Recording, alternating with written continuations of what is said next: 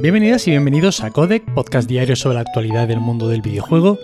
Yo soy Nacho Cerrato y hoy tenemos que empezar hablando del pana Kratos, y es que parece ser que God of War podría llegar a la televisión de la mano de Amazon.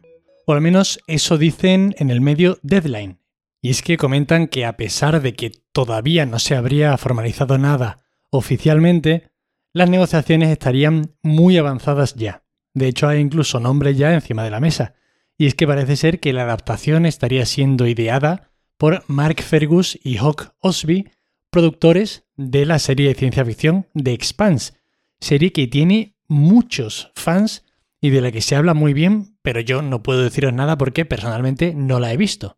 Y a estos dos se les uniría Rafe Jadkins, el showrunner de la adaptación para Prime Video de La Rueda del Tiempo, de la que honestamente no he leído muy buenas cosas. Habrá que ver si esto llega a buen puerto, pero bueno, evidentemente, viendo las cifras que está registrando, por ejemplo, la película de Uncharted, que tiene toda la mala pinta, pues entiendo que muchas productoras y grandes fortunas estén dándole vueltas a esto de llevar videojuegos a cine o series o lo que sea.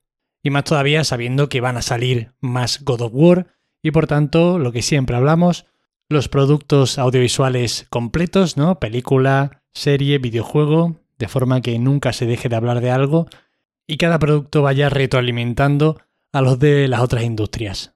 Evidentemente, se entiende que tanto PlayStation Production como Sony Pictures Television trabajarían también en esta serie.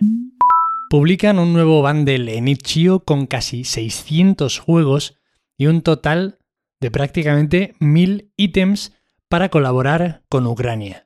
Concretamente, el dinero que se recaude va a ir destinado a las organizaciones benéficas International Medical Corps y Voice of Children, para ayudar a los afectados por la invasión de Ucrania.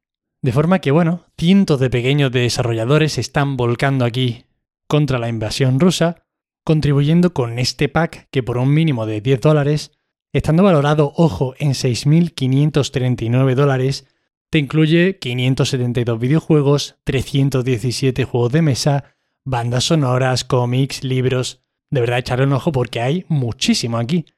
Afortunadamente está funcionando muy bien y ahora mismo, mientras os estoy comentando esta noticia, se han recaudado ya 1,2 millones de dólares. Y tenéis nueve días para aprovechar esta oportunidad, contribuyendo además a una buena causa. Comentaros que aquí hay títulos como Celeste, Superhot, A Short Hike, Baba Is You, Goner, Towerfall, Skatebirds, Crosscode, bueno, un montonazo, evidentemente un montonazo, 572 para ser más exactos. Ya os digo, tenéis el enlace en la nota del episodio, nueve días hasta que se acabe este pack y bueno, que os animo a que le echéis un ojo porque de verdad que está muy bien y es por una buena causa. Take Two se enfrenta a una demanda por las cajas de loot en NBA 2K. Es bien sabido por todos los videojugadores que además de poderse jugar a baloncesto en este exitoso juego de 2K, una de las mecánicas más importantes en este título es la de las microtransacciones, cosa que comparte con el FIFA, ¿no? Aquí, fútbol y baloncesto, dos deportes, una de las actividades más beneficiosas para el ser humano, que promueve la cultura de la colaboración y el fair play, pues bien, en los videojuegos están unidos por la necesidad de crear ludopatía infantil. Pero bueno, nos centramos ahora mismo en NBA 2K y resulta que el responsable de una menor estadounidense ha registrado una demanda en la que, por ejemplo, se alega que el sistema de juego es perverso y que crea una distancia psicológica con el impacto de la compra que puede ser evidentemente muy perjudicial. Esto significa que se utilizan aquí tácticas para que resulta, bueno, algo confuso, que te dé la sensación de que estás gastando menos dinero del que estás gastando y cosas así. Además, se pone el foco en que este tipo de compras son especialmente atractivas para los menores. Y, es en este punto específicamente en el que parece centrarse el demandante solicitando una compensación de 5 millones de dólares en daños a Take-Two.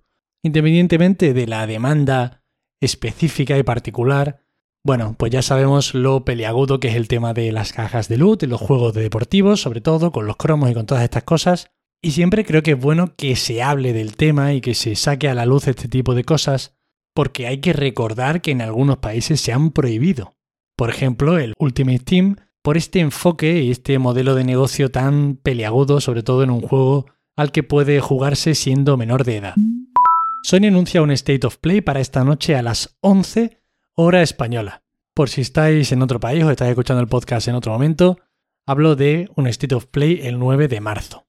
Ayer mismo comentaba el rumor de que podría haber un evento para esta misma semana y no ha tardado en coger forma este rumorcillo. Me alegro porque no me gusta traer aquí noticias que luego se queden en nada. Y bueno, según el comunicado tendremos más de 20 minutos de actualizaciones y primeras impresiones de títulos de PlayStation 4 y PlayStation 5. Además se incide de que habrá especial protagonismo para los juegos editados en Japón. Bueno, habrá que ver qué nos cuentan desde Sony. No me extrañaría ver cosas de Square Enix.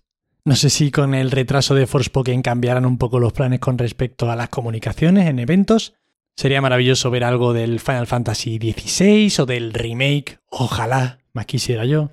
Quizá de algún juego de Capcom, quizá sobre Project Spartacus. Bueno, habrá que estar atentos. Y otro evento más que se anuncia, este para el viernes 11 de marzo, el cual estará dedicado al remake de Dead Space.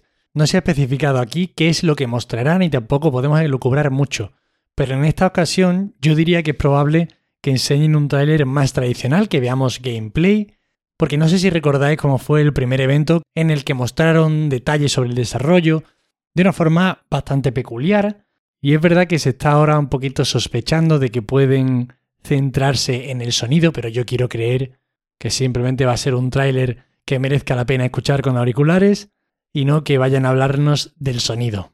Porque bueno, entiendo que habrá mucho interés para los audiófilos, pero no me encuentro entre ellos. Y estas son todas las noticias de hoy, espero que os hayan resultado muy entretenidas. Ya sabéis que para cualquier queja, sugerencia o comentario me tenéis en arroba Nacho Cerrato en Twitter. Os agradezco de corazón que estéis ahí al otro lado, más en estos días que tengo la voz echada abajo, a ver si me recupero más pronto que tarde, porque me cuesta sacar volumen de mi garganta en estos precisos instantes. Y de verdad, eso, muchísimas gracias por estar al otro lado, gracias de corazón, y nos vemos mañana como siempre. Hasta luego.